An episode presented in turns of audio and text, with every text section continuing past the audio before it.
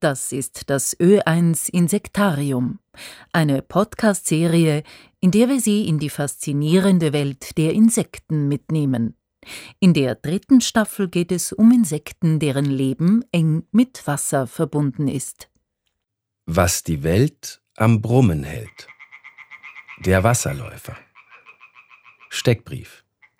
Gattung Geride, zu Deutsch Wasserläufer. Darunter drei einheimische Gattungen. Geris, Aquarius, Limnoporus. Körpergröße 12 mm bis 2 cm. Nahrung Insekten, die ins Wasser fallen, schlüpfende Wasserinsekten. Feinde Fische, Vögel, Spinnen. Fortpflanzung. Eiablage im Frühjahr, Entwicklung zum Imago, dem erwachsenen Tier über den Sommer. Im nächsten Frühjahr wird der Imago geschlechtsreif. Lebenserwartung. Die meisten Wasserläufer leben knapp ein Jahr. Lebensraum. Alle Arten von Stillgewässern, strömungsberuhigte Abschnitte von Fließgewässern. Gefährdungsgrad. Relativ hoch. Durch die starke Veränderung unserer Gewässer durch Verbauung, Trockenlegung von Feuchtgebieten und die Einflüsse des Klimawandels. Durch das Insektensterben fehlen die Beutetiere, wodurch die Wasserläuferpopulationen klein bleiben und zu verschwinden drohen. Die Insekten sind was, das ist relativ früh zu mir gekommen. Also es gibt Erzählungen meiner Mutter, dass ich im Kindesalter frühkindlich irgendwelchen Wanzen hinterhergestiegen wäre und wir sind nach Schönbrunn gefahren und sie hat mir die Elefanten gezeigt und ich habe auf den Boden geschaut und da waren Ameisen. Das andere ist, ich kann mich daran erinnern, dass mein Großvater ein Buch über Ameisen besessen hat von Höldobler und Wilson. Und da waren diese fantastischen Zeichnungen drinnen und das war einfach prägend. Und damit war dann der Grundstein gelegt. Und dann war die Frage nicht mehr, welche Tiergruppe, sondern wie man sich mit ihr beschäftigt. Und im Studium habe ich dann zuerst einen neurobiologischen Pfad eingeschlagen. Der hat mich dann fasziniert und begleitet, bis ich mir gedacht habe, so jetzt verstehe ich, wie diese Viecher in ihrer Umwelt tun, wie sie sie wahrnehmen, wie sie miteinander interagieren können. Jetzt hätte ich gerne gewusst, wie viele es gibt und wie man sie bestimmen kann und dann im nächsten Schritt sozusagen, was die eigentlich tun. Die Insekten sind eine der größten und formenreichsten Tiergruppen auf der Erde, sagt der Biologe Simon Wittecek.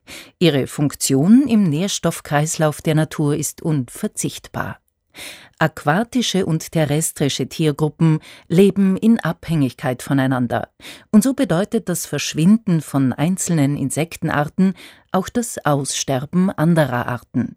Diese Zusammenhänge erforscht Simon Wittecek an der Universität für Bodenkultur am Institut für Hydrobiologie und Gewässermanagement. Außerdem arbeitet er als Wissenschaftler im Wassercluster in Lunds am See in der Arbeitsgruppe Quiver Dort hat Simon Wittecek viel mit aquatischen Insekten zu tun, unter anderem auch mit dem Tier, um das es in dieser Folge geht, dem Wasserläufer. Die Wasserläufer sind wasserlebende Wanzen. Das heißt, die haben wie alle landlebenden Wanzen auch Stinkdrüsen. Wenn man sie ärgert, können sie stinken, haben einen Stechrüssel. Und bei den Wasserwanzen werden zwei große Gruppen unterschieden. Und die eine davon, die Geromorpha, sind die, die auf der Wasseroberfläche umherzischen sehr zur Freude von Fröschen und Fischen, denn die flinken, aber doch sehr exponierten Tiere sind in den Uferbereichen, wo sich Frösche und Unken gerne aufhalten, gut sichtbar, ebenso aus der Tiefe des Gewässers, wo Fische sie wahrnehmen können. Innerhalb der Geromorpha gibt es dann die eigentliche Gruppe der Wasserläufer, und so noch die Teichläufer und die Bachläufer und viele andere Formen.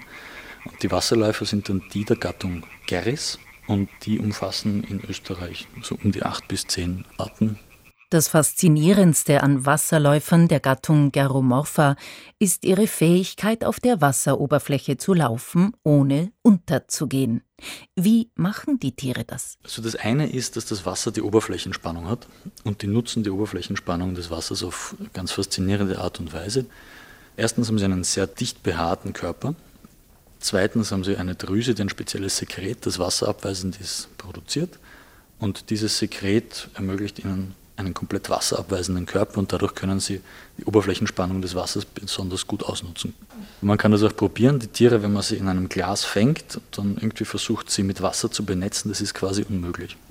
Und der Rest, da gibt es Berechnungen, wie das physikalisch zu erklären wäre. Und das hängt damit zusammen, wie groß die Auflagefläche dieses Beins ist auf der Wasseroberfläche, wie groß die Spannung ist. Und ein großes Problem für die Wasserläufer ist eben auch, wenn Putzmittel ins Wasser gelangen, weil die die Oberflächenspannung reduzieren. Das heißt, ein putzmittelverseuchtes Gewässer wird keine Wasserläufer beherbergen können, einfach weil denen dadurch, dass die Oberflächenspannung fehlt, der Auftrieb fällt und sie absinken. Wasserläufer sind also Anzeiger dafür, ob ein Gewässer sauber ist und hohen ökologischen Standards entspricht. Fehlen sie, ist eine Verschmutzung des Wassers wahrscheinlich, umso mehr, als die Tiere bei der Besiedelung von Gewässern nicht sehr wählerisch sind.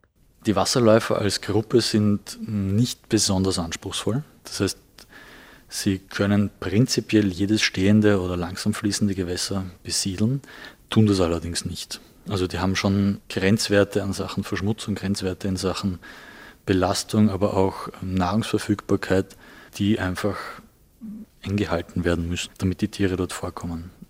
Und ein Problem sind zum Beispiel auch diese Veränderungen der Habitate, wie wir sie vornehmen. Wenn wir Moore oder Feuchtgebiete trockenlegen, dann ist das natürlich ein aquatisches Habitat, das wir so verändern, dass dort keine Wasserläufer mehr vorkommen können. Oder in den Autümpeln. Das wäre ein klassisches Habitat für Wasserläufer. Und ja, wenn das fehlt, dann fehlen auch die Tiere. Die Veränderungen, die der Mensch in Au- und Feuchtgebieten durch Bautätigkeit und Landwirtschaft verursacht, ist eine der größten Gefahren für die Wasserläufer. Dazu kommt die Einbringung von Putz und anderen chemischen Mitteln in Naturgewässer. Der Klimawandel mit den steigenden Temperaturen führt dazu, dass Wasser verdunstet und offene Wasserflächen schrumpfen oder, wie der burgenländische Zicksee, ganz verschwinden. Es gibt natürlich auch saubere Gewässer, auf denen keine Wasserläufer zu sehen sind. Wo verstecken sich die Tiere, wenn sie nicht auf der Wasseroberfläche herumflitzen? Das ist eine gute Frage. Also zum Teil ist es so, dass die Tiere überwintern.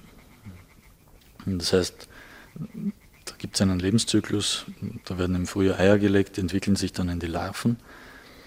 Und aus diesen Larven entwickelt sich dann das Adulttier, der Imago, und der Imago überwintert in den meisten Fällen.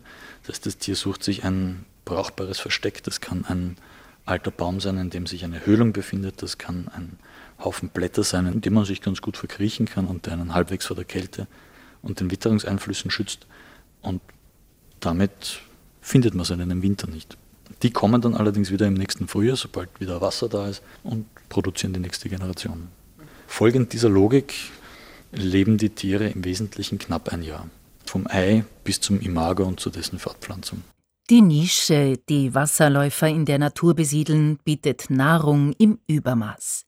Gleichzeitig leben Wasserläufer so exponiert, dass sie für Fische und Amphibien recht leichte Beute sind. Wasserläufer sind relativ opportunistische Räuber und Aasfresser. Das heißt, sämtliches organische Material, das auf die Wasseroberfläche fällt und idealerweise dabei noch ein bisschen zappelt, das sind dann Fluginsekten, die werden gern als Beute angenommen. Das heißt, die Tiere sind Räuber, haben einen Stechrüssel, mit dem sie die Cuticula des Beuteorganismus durchstechen können und dann, nachdem sie Verdauungssäfte injiziert haben, die Suppe, die sie sich da in diesem Tier brauen, aufnehmen können. Auch winzige Larven, die gerade erst aus dem Ei geschlüpft sind, sind vor manchen Wasserläuferarten nicht sicher, sagt Simon Wittecek. Es gibt aber auch Formen, die auch Jagd machen auf das, was aus dem Wasser rauskommt. Also aquatische Insekten schlüpfen ja zu einem gewissen Zeitpunkt. Das sind dann die Eintagsfliegen, Steinfliegen, Köcherfliegen beispielsweise. Aber auch viele Fliegen, also die echten Fliegen, Diptera. Und wenn die schlüpfen, sind sie natürlich eine potenzielle Beute für einen Oberflächenräuber. Stellen wir uns also eine große Wasserfläche vor, einen Alpensee oder einen Steppensee wie der Neusiedlersee. Wie schaffen es die Wasserläufer, ihre Beute in dieser unendlichen Weite aufzuspüren? Die Tiere finden ihre Beute vor allem über einen großartigen Vibrationssinn. Das heißt, die können die Schwingungen der Wasseroberfläche wahrnehmen und relativ zielgenau dann dorthin steuern, wo es schwingt. Und sie suchen sich dann einfach das, was ihrem Frequenzbereich entspricht. Also große Schwingungen indizieren, dass es ein großes Organismus ist. Kleinere oder schnellere Schwingungen würden eben andeuten, dass es ein kleinerer Organismus ist und je nachdem, wie sie gerade benannt sind, nehmen sie sich das dann. Es gibt allerdings auch Kannibalismus. Ja, also die größeren fressen die kleineren. Kein Ökosystem funktioniert ohne Fressen und gefressen werden. Und so dienen Wasserläufer auch vielen Tieren als Nahrung. Wasserläufer sind natürlich eine wichtige Beute für Vögel, für Fledermäuse zum Teil. Es gibt Vögel, die kann man im Flug beobachten, Schwalben machen das, die picken dann zum Teil die Wasserläufer einfach von der Wasseroberfläche ab.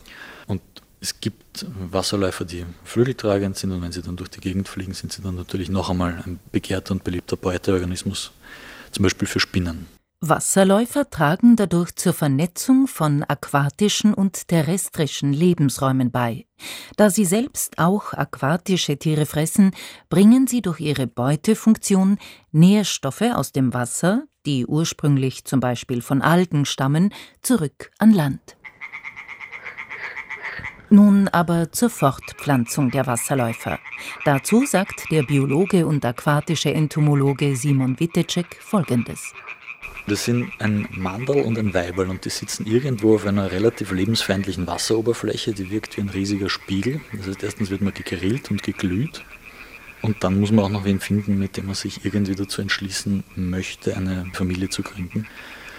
Und in dem Zusammenhang gibt es eine Balz, das heißt, die Männchen werben um die Weibchen, sie produzieren Lautäußerungen und verschiedene Duftstoffe, um einander anzulocken.